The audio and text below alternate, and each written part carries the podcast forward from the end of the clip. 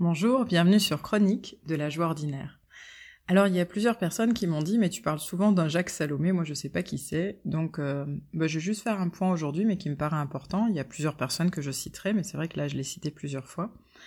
Donc euh, Jacques Salomé, euh, bah, en quelques mots, c'est un écrivain, conférencier, mais c'est aussi un psychosociologue. Et j'ai eu la chance d'aller à une de ses conférences, j'avais 17 ans. Et il m'a beaucoup surpris, beaucoup touché par sa simplicité euh, et en même temps la profondeur de son discours. Voilà, c'est ce qui m'a beaucoup plu chez lui. Et je crois que ce qui m'a plu par-dessus tout, c'est le fait qu'il ose donner des exemples parfois de sa vie personnelle. Donc je vais vous en donner un. D'abord, je voulais juste vous dire qu'il a écrit euh, Le courage d'être soi, Parle-moi, j'ai des choses à te dire, Compte à aimer, compte à s'aimer. Euh, beaucoup de, un grand travail sur le couple, un grand travail sur la communication. Moi, il y a un livre que j'aimais beaucoup de lui, c'est Tais-toi quand tu parles. Et Tais-toi quand tu parles, ça s'écrit T E S. Et oui, tu es toi quand tu parles.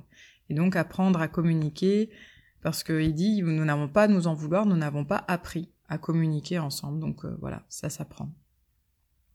Et, euh, l'exemple que j'aimerais euh, partager avec vous de, cette conférence qui m'a beaucoup touchée, c'est qu'il raconte que il y a des choses que nous n'avons pas à garder pour nous, parce que sinon ça tue notre joie, et il y a des choses qui, que nous devons rendre pour à nouveau retrouver notre joie.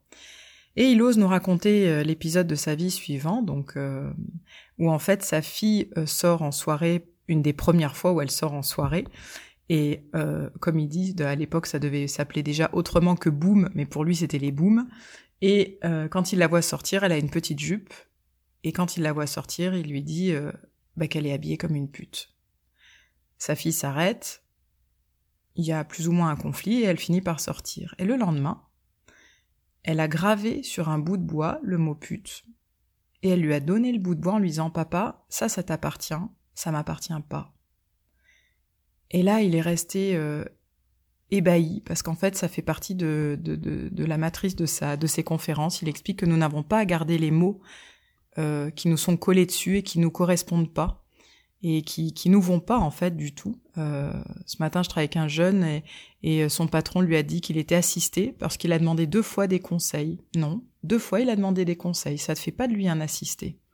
Et ça, c'est remettre en place les choses justes. Et donc, il est passé en conseil de discipline et effectivement, euh, la personne qui l'avait accusé, le professeur, euh, a dû s'excuser.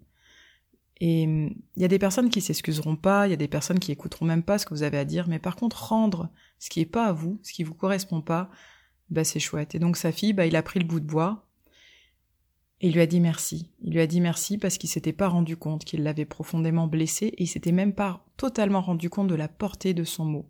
Alors qu'en fait, s'il était honnête, c'était dur pour lui de voir sa fille grandir et euh, bah, de devenir une belle jeune femme. Et en fait, elle était belle ce soir-là quand elle est sortie.